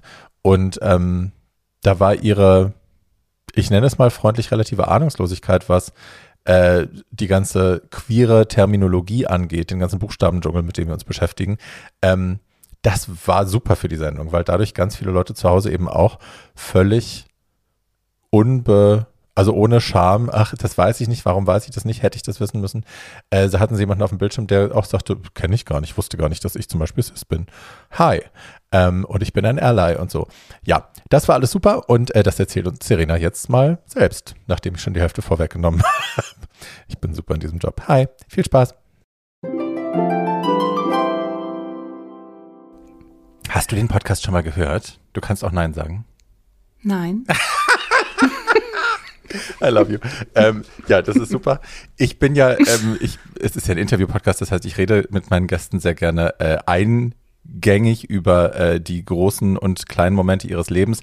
Ähm, und ich gehe auch immer gerne ein bisschen zurück in die Vergangenheit. Ähm, mhm. Oft sind das queere Geschichten oder äh, POC-Geschichten, ähm, wo es so ein bisschen auch darum geht, wie war das für dich, ganz anders aufzuwachsen. In deinem Fall ist das ja ein bisschen anders. Du definierst dich jetzt nicht als queer und POC bist du auch nicht, aber ähm, du hattest ja trotzdem eine sehr spannende Kindheit und irgendwie auch eine queere Kindheit. also ich habe, ich muss dir ganz ehrlich sagen, ich habe ja letztes Jahr die ähm, mit Fabian und ähm, ganz schön Berlin ganz schön Berlin gedreht und da habe ich ja auch aufgrund meiner Vergangenheit, für mich ja eine komplett normale Vergangenheit, ehrlich ja. gesagt. Aber da habe ich erstmal gelernt, dass ich eine Cis bin, dass es wusste ich noch nicht, dass äh, also dass ich ich war zeitweise ein bisschen verwirrt und habe gesagt, okay, was ist jetzt eine Cis? Und jetzt bin ich eine, äh, was bin ich noch? Ich bin eine Ally, eine Alliierte. Und ich so, okay, whatever, ist mir auch egal. Aber ich fand das interessant, weil für mich ja, ich bin so aufgewachsen. Für mich ist das jetzt nicht großartig ähm, was Besonderes oder was Aufregendes sondern einfach ähm, normal. Und da habe ich aber gehört und erfahren, dass es tatsächlich ein Riesenthema ist und ähm, dass es ganz viele unterschiedliche Ausdrücke dafür gibt. Und das fand ich super spannend. Das ist auch spannend. Ich, ähm, wir sprechen auf jeden Fall später auch noch über die Sendung, weil ich die auch ganz toll fand. Und ich fand gerade mhm. auch dein dein Feedback zu solchen Wörtern, die wir mittlerweile selbstverständlich benutzen, auch immer ganz toll, weil ich glaube, die für den Zuschauer gut waren, das erklärt zu bekommen, ohne dass das jetzt ja. jemand mit dem Zeigefinger macht, sondern dass jemand anderes sagt, verstehe ich jetzt aber auch nicht, was ist denn das? Äh, ich glaube, das ja, war, hat der Sendung super gut getan. Dass du da so eine also Cis habe ich wirklich noch nie vorher gehört und auch ich glaube der zweite Satz, als wir uns alle kennengelernt haben und ich sagte, naja, ich bin seit 25 Jahren verheiratet. Ah, okay, du bist hetero, dann ist das auch mal geklärt. und da habe ich gedacht, ist das wichtig? Ist es wirklich wichtig zu wissen, wer wie welche Vorlieben hat? Anscheinend ja, für mich ehrlich gesagt nicht. Na, also, ich, also ich kann dir so aus eigener Erfahrung sagen, dass du diese kleinteiligere Bezeichnung der Dinge mir schon auch geholfen hat in den Jahren. Also ich habe lange ja mhm. auch zum Beispiel geglaubt, ich wäre transsexuell, weil ich sehr viele, sehr starke weibliche Anteile hatte, die auch gelebt werden mussten. So, also das war jetzt keine Wahl für mich großartig und dachte deswegen immer, ich müsste transsexuell sein, weil das der einzige Begriff mhm. war, den ich kannte. Und erst durch diese Verkleinteilung von Begrifflichkeiten habe ich dann irgendwann kapiert, ach so, äh, bin ich gar nicht, sondern ich bin mhm. non-binary in dem Fall oder genderfluid oder was auch immer. Ähm, das also das kann schon sehr helfen, so. Und ich glaube, die neue Generation wächst damit auch selbstverständlicher auf. Aber ja, Menschen äh, meines Jahrgangs und älter sind da oft so, dass sie denken, Hä? Ist, braucht man das? Ist das wichtig? Ja, ist es. Ist es. Also ich finde, man braucht alles, wenn es eine, also wenn Leute es wirklich nicht verstehen oder urteilen oder in irgendeiner Art und Weise. Für mich ist immer ganz wichtig, dass jeder sich so ausleben kann, wie er gerne möchte. Egal in welcher Form. Ja. Und ich finde, das sollte man im, im Jahre 2021 auch können. Hey. Und ähm, ja, alles, was dann eben erklärt werden muss, dann erklärt man es eben nochmal, Ja. finde ich. Also Fabi war da ganz süß mit mir und hat alles nochmal erklärt. Und ich so, Fabi ist ein kleiner Erklärbär, ohne ein Bär zu sein. Aber er erklärt sehr gut, finde ich, und sehr schön. Äh, Total, total Ja. und total wertfrei auch. Und da habe ich gesagt, okay, du habe ich noch nie gehört. Ähm, habe ich noch nie gehört. Mhm. Auch obwohl ich so aufgewachsen bin. Aber da hat man es mir einfach nie so erklärt. Lass uns bei dem Stichwort bleiben, weil das interessiert mich wahnsinnig. Ähm, Mhm. Wir haben, ich, du hast mir das auf irgendeinem Job mal erzählt im Vorbeigehen. Wir haben zusammen gearbeitet, ich glaube, es war in Hamburg und waren in einen wahnsinnig kleinen Raum gepfercht zu, ich weiß gar nicht, zu acht oder so und haben uns gegenseitig immer mit Mhm. dem Hintern das Make-up vom Tisch gerupft. Beim Umdrehen. Ich glaube, es war eine Fashion Week oder so. irgendwas, irgendwas war es. Und da hast du das im Vorbeigehen, hast du mir so, ach ja, wusstest du gar nicht, ich bin im Pulverfass groß geworden. Und ich so, was? Im Pulverfass? Und dann war der Job aber auch stressig und wir haben keine Zeit gehabt, jemals darüber zu sprechen.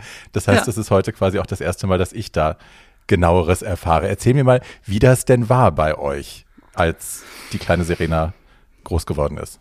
Also dazu muss ich sagen, ich bin ja als Maren geboren. Ah, also als Maren Leas.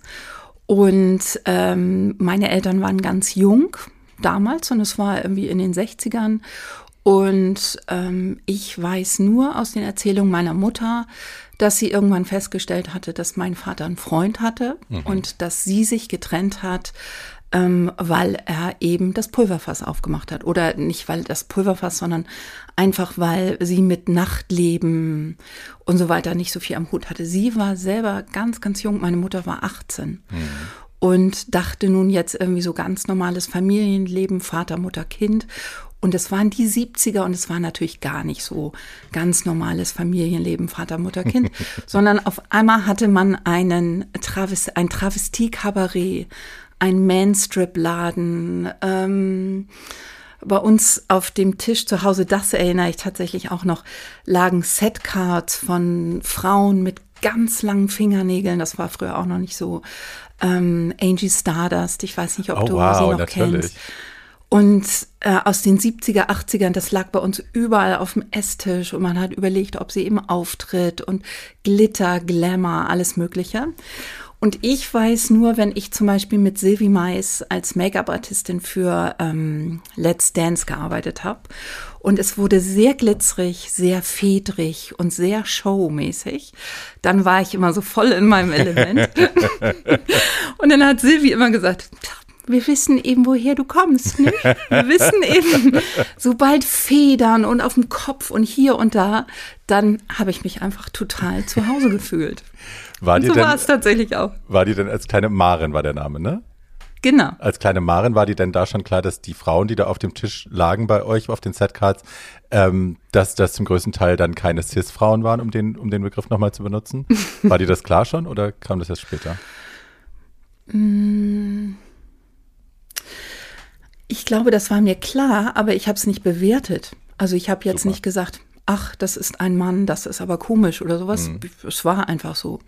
Und ich erinnere mich an ähm, Weihnachtsfeiern, ähm, wo immer alle Leute dabei waren und eben auch ich als kleines Kind oder als kleines Mädchen.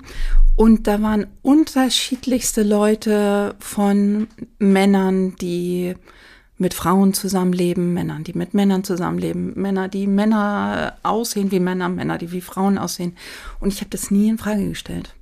Das ist Ich ja eigentlich, weiß- wenn man es aus heutiger Sicht betrachtet, das Idealbild, wie so, wie man so ein Kind erziehen kann, was in so einer, ich Absolut. sag's jetzt mal in Anführungsstrichen, Regenbogenfamilie aufwächst, ähm, dass das völlig wertfrei passiert und ohne, ohne, Ohne das ist schlecht, das ist dies, das ist das.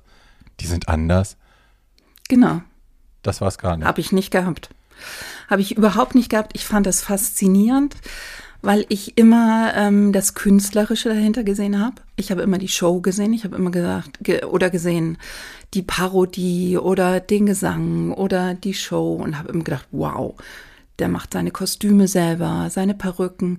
Das fand ich mega faszinierend. Und ich denke, auch das hat mich ähm, ganz stark geprägt, mhm. eben dann als Make-up-Artistin. Mhm. Ähm, ähm, dass ich Make-up-Artistin sein wollte. Ich wollte natürlich auch Tänzerin werden, klar. ich auch. Eigentlich. Aber ich war eben einfach auch schon immer viel zu groß. Also die Tänzer waren immer irgendwie kleiner als ich. Mhm. Deshalb wusste ich schon ziemlich genau, Tänzerin wird es nicht sein aber dann eben äh, Make-up-Artistin, weil mich das schon inspiriert hat, mhm. was du eben machen kannst. Und wir sind in den Urlaub gefahren, mein Vater, sein Freund und kennst du Patricia Chihuahua? Nee. Das war damals die äh, Barfrau vom Pulverfass. Okay. Und da war ich, glaube ich, zwölf, also noch vor der Pubertät, vor meiner Pubertät. Ja. Und ähm, wir hatten zwei getrennte Zimmer, mein Vater und sein Freund und Patricia Chihuahua und ich. Und Patricia Chihuahua war eigentlich Karl-Heinz und Friseur. Und ich sie jetzt schon.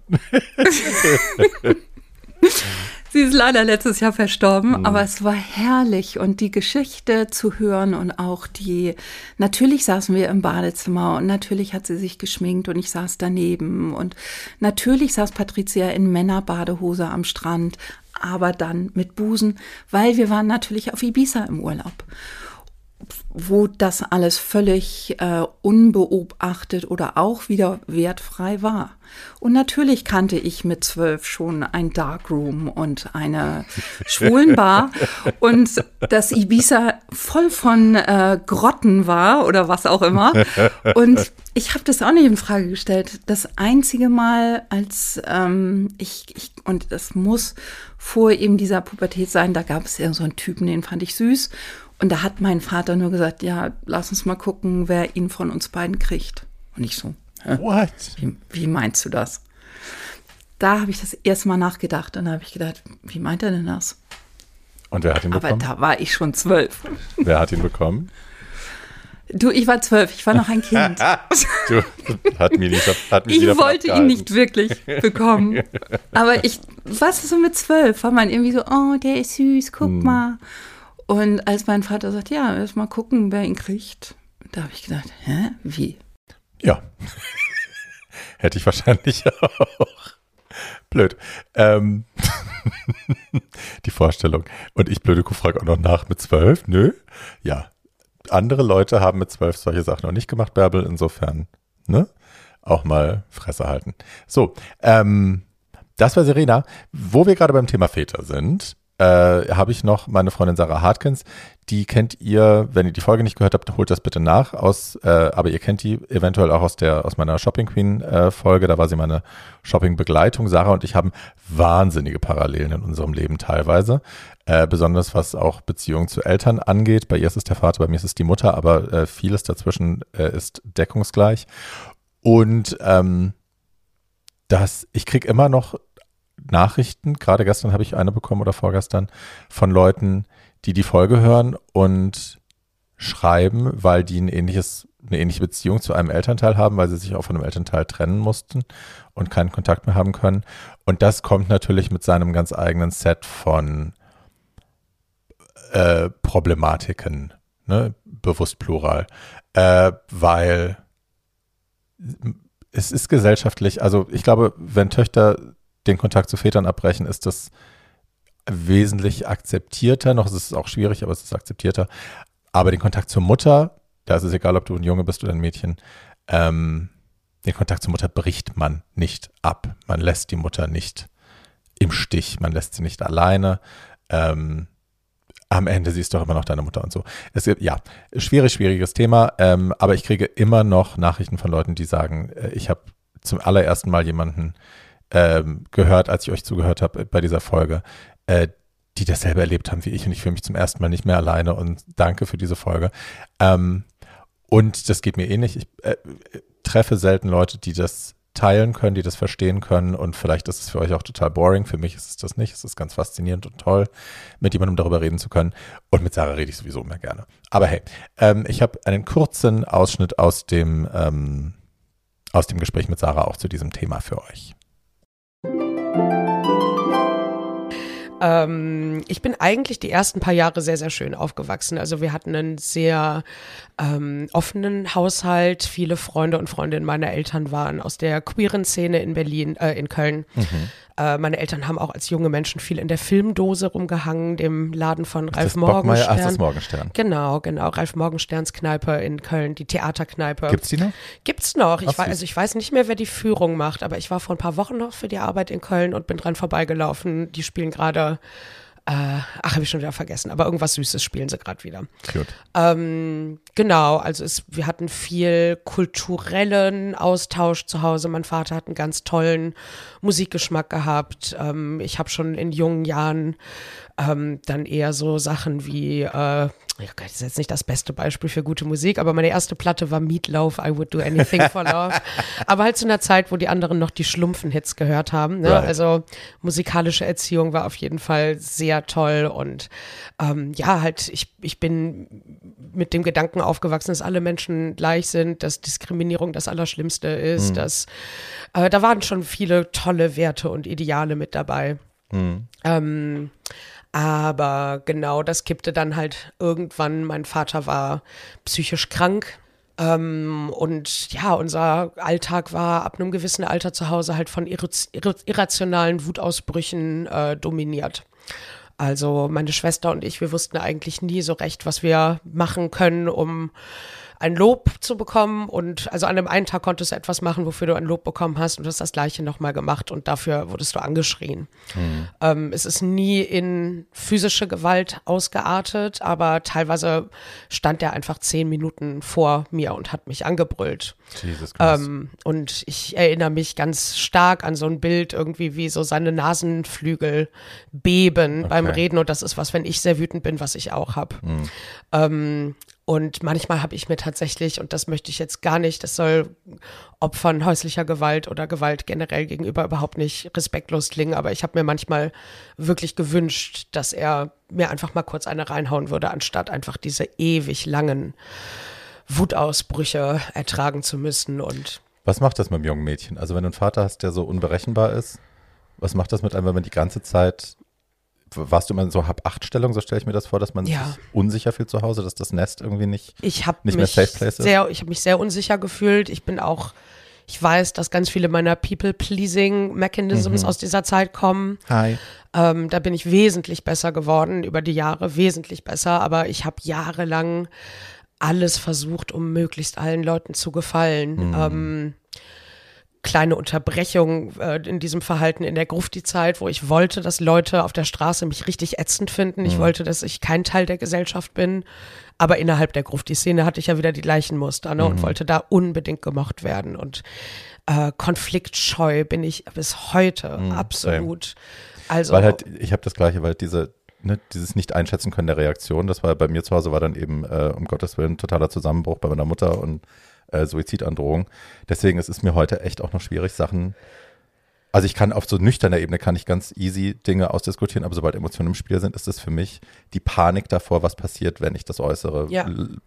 In deinem Fall hast du wahrscheinlich Angst, dass der dein Gegenüber ausrastet. Ja. Bei mir ist immer so, um Gottes Willen, was tue ich der Person damit an? Was tut die sich danach an, wenn ich das jetzt ja, irrational, also auch absurd, ne? Das ist ja auch. völlig absurd. Ja. Ja. Aber ja, ja, das ist alles, da, ich meine, ich bin jetzt 33 Mhm. und ich würde sagen, ich bin an einem Punkt, wo ich viele dieser Mechanismen überhaupt erst richtig verstehe. Mhm. Ähm, ich bin in vielen Sachen besser geworden, aber ich, ich bin mir so bewusst, wo das alles herkommt, Mhm. ne? wenn man auf Zehenspitzen rumlaufen muss. Ne? Und dann kam halt einfach noch dazu, dass mein Vater halt meine Mutter jahrelang betrogen hat und wir das alle mitbekommen haben. Also der hat da teilweise wirklich so schlampig an Vertuschungsstrategien gearbeitet und teilweise in unserem Garten sitzend mit seiner Freundin telefoniert. Also es war so Jesus. dreist und ich habe ja auch das Schlimmste, denke ich, aus dieser ganzen Zeit ist eigentlich rückblickend zu sehen, was das alles mit meiner Mutter gemacht hat. Die ist völlig aus dem Leben gerissen gewesen eigentlich. Sie hatte keine Freundin mehr, weil auch ihre Freundin wegen meines Vaters eigentlich nichts mehr mit ihr zu tun haben wollten. Sie hat sich von ihrer Familie, von ihren Brüdern und ihren, ihrer Mutter entfremdet, weil die ganz stark gegen meinen Vater waren gibt eine kleine lustige Geschichte. An Weihnachten hat meine Oma mal zwei Bücher verschenkt. Mein Vater bekam äh, die Pest und meine Mutter bekam der Feind in meinem Bett. Subtil. ja, sie hat bis an ihr Lebensende behauptet, das sei keine Absicht gewesen. Das wären einfach sehr populäre Bücher gewesen. Aber das war schon ein Wink mit dem, mit dem, mit der Skyline. Mit dem ganzen Zaun. Ja. Äh, ähm, ich glaube wohl, dass das, also gerade auch dieses, ähm, das, dieses da, dass deine Mutter sich dann auch so isoliert gefühlt hat oder das auch war, auch damit zu tun hatte, dass sie natürlich, man als Partner von so einem Menschen, du, du versuchst ja auch das irgendwie zu deckeln, ne? Du versuchst äh, das zu schwächen im, im Beisein deiner Freundin, du fängst Angst zu lügen für den Partner, Ja. damit das alles nicht so schlimm rüberkommt und damit isolierst du dich ja immer weiter und du lässt dich ja immer da weiter auch reinspinnen in dieses Netz und bist plötzlich Teil davon, obwohl du da gar kein Teil davon sein willst. ja, ja. Aber ja, du wirst, ja- wirst ja Teil des, des Systems irgendwie. Ja, ich glaube, sie hat halt einfach wirklich gar keinen Weg gesehen daraus. Ne? Also Mhm. die beiden hatten auch eine Firma zusammen, eine Werbeagentur, ähm, wo meine Mutter auch wirklich teilweise noch mehr gearbeitet hat als mein Vater. Also Mhm. er war quasi der Chef und hat auch ähm, den kreativen Part geleitet. Es gab zwischendrin immer mal Angestellte mal mehr, mal weniger. Ähm, aber meine Mutter hat eigentlich den ganzen Laden gewuppt und war halt auch nie zu Hause dementsprechend. Also wir sind halt eigentlich immer von der Schule gekommen, waren alleine zu Hause. Als wir dann irgendwann einen Hund hatten, haben wir den noch kurz im Büro abgeholt. Äh, da hat man die Eltern mal kurz gesehen, aber sonst waren die sehr spät erst wieder da. Das heißt, da konnte sie sich nicht sehr viel um uns kümmern. Das ist auch überhaupt gar kein Vorwurf. Also es ist jetzt gar kein leidender, äh, leidende Erinnerung. Das war teilweise in der Jugend dann ja auch ganz cool, so viel Freiheit zu Hause zu haben. Aber ähm, ja, dann kam sie halt abends nach Hause und je nachdem, wie der Tag im Büro gelaufen ist und wie der Tag zwischen denen gelaufen ist und wie die Psyche von meinem Vater generell bestellt war, gab es halt einfach sofort, die nach, na, wenn die nach Hause kamen, Stress. Hat die sich dann oft vor euch gestellt, auch schützend? Oder war das eher, hat die euch eher, naja, hat sie ihn machen lassen mit euch? Also es gab schon Momente, wo sie mal was gesagt hat, wenn er wirklich völlig irrational und sehr laut wurde. Aber aus Selbstschutz und auch aus einer Art von Ohnmacht heraus, würde ich sagen, hat sie das in vielen Situationen nicht gemacht. Ähm, Gerade bei meiner Schwester, die ist dreieinhalb Jahre älter als ich und die hat wesentlich mehr abbekommen. Ähm, Gerade da hat sie sich oft nicht so sehr vor meine Schwester gestellt, was auch auf jeden Fall ein Problem ist, was die beiden miteinander noch haben. Äh, ich habe mit meiner Mutter sehr viel, wenn nicht fast alles geklärt mittlerweile. Auch in Vorbereitung auf diesen Podcast habe ich mit ihr nochmal geredet und gefragt, was ich sagen darf, was nicht. Ähm, und äh, da haben wir auch nochmal über ein paar Sachen geredet und ich habe ihr nochmal gesagt, dass ich nicht mehr, dass ich nicht sauer auf sie bin oder enttäuscht für äh, aufgrund dieses Verhaltens von ihr damals. Ich kann es sehr, sehr gut nachvollziehen. Und sie hat ja auch nicht dabei zugesehen, wie er uns irgendwie verprügelt oder so Right. anderweitig missbraucht hat. Right. Ähm, sie hat einfach überhaupt gar keine Energie gehabt, mehr ihm entgegenzuwirken, weil sie ihm ja auch im Büro schon den ganzen Tag entgegenwirken musste. Ne? Und ich glaube, es, es findet halt auch irgendwann so eine Normalisierung statt, wenn das jeden Tag stattfindet und die ganze Zeit, wenn das einfach deine Realität Ja. ist, dann findest du es wahrscheinlich auch irgendwann, also klar weißt du, es ist nicht geil, aber wahrscheinlich jemand, der das zum ersten Mal sieht, würde ganz anders reagieren, als jemand, der das halt jeden Tag sieht über Ja, Jahre. ne? absolut. Ja. Denkst halt irgendwann so, ja, okay. Hat Und nach außen hin hat mein Vater halt einfach immer den coolen Checker gegeben, ne? Als ich dann mit 12, 13 irgendwie so Jungsfreunde zu Hause hatte. Wir hatten halt irgendwie sehr früh schon eine Playstation bei uns. Da haben immer die coolen Jungs aus der Klasse bei uns rumgehangen und dann kam er irgendwie früher mal aus dem Büro und hat sich irgendwie zu denen gesetzt und mit denen über Slipknot oder Linkin Park irgendwie geredet. Der hat halt immer viel Musik gehört, die ich auch gehört habe. Right. Das war halt auch immer eine starke Verbindung zwischen uns. Der ist auch mit auf mein erstes Linkin Park Konzert damals äh, ist er mitgekommen und ähm, viele meiner Freundinnen damals konnten überhaupt gar nicht sehen und verstehen, was da wirklich passiert, weil sie immer nur diesen coolen, lockeren Typen, der mich mit dem Cabrio und laut Scooter über den Subwoofer im Auto spielen zur Schule gebracht hat. Ne? Also- Heiter, heiter. ja, ja, das ist aber die Sache. Ne? Das war halt dieser starke Kontrast. Diese Right. Ebene von ihm gab es und Right. ich habe ihn ja auch ultra bewundert. Right. Ne? Welches Kind liebt seinen Vater nicht? Ne? Ich habe ja, ja sehr lange gebraucht, auch um nicht nur in diesen Situationen ihn abzulehnen, sondern ihn generell als Menschen abzulehnen. Das hat mhm. sehr, sehr lange Same. gedauert. Same. Ähm, und halt, ja. Also wir hatten das auch wieder hier halt Parallele. Ne? Alle haben meine Mutter immer geliebt. Alle haben immer gesagt, oh mein Gott, du hast die geilste Mutter der Welt und die ist so cool und die ist so nett und wir können vor der kiffen und oh mein Gott und die ist so funny. Ähm, und ich habe die ja damals auch noch doll gefunden, weil ich halt auch ne, erst mit jahrzehntelangem Abstand irgendwie realisieren konnte, wie toxisch das damals war und wie schlimm das war. Und ich habe das mit meinem Therapeuten lange durchgesprochen, dass auch mein Entschluss und dein finaler Schluss, da kommen wir auch noch zu, ähm, den Kontakt tatsächlich abzubrechen, auch damit zu tun hatte, ähm, diese Realitäten zu trennen, weil ich das Problem hatte, immer wenn ich wieder mit ihr zu tun hatte, wurde ich in ihre Galaxie irgendwie so reingesogen und da gelten dann wieder andere Gesetze und ich war sofort wieder da drin. Ich habe mich da sofort wiedergefunden und alles, was ich vorher wusste, was falsch war, fühlte sich wieder okay an. Ja. So, weil das ist halt, ne, hier gilt eine andere Schwerkraft, hier gelten ja. andere Naturgesetze, hier ist das okay, was sie tut. Ja. Und hier muss ich anders funktionieren und hier muss ich das ertragen und so. Ähm, und dieser finale Entschluss, da einen Schlussstrich zu ziehen, ist, glaube ich, irrsinnig wichtig für Kinder, die in solchen Verhältnissen groß werden, aber halt hardcore, hardcore schwierig. Ja, so. Das war äh, ein kleiner Querschnitt. Ich meine, ne, anderthalb Stunden, viel Zeit ist es nicht. Ähm, um wirklich, es sind ja ganz viele auch gar nicht zu Wort gekommen. Viele Frauen, die bei mir im Podcast waren, die jetzt hier heute nicht erwähnt worden sind. Ähm, aber ja, so ist es manchmal. Und ähm, eine Folge will ich euch dennoch nochmal extrem ans Herz legen. Das ist die Folge mit Kaya Korte.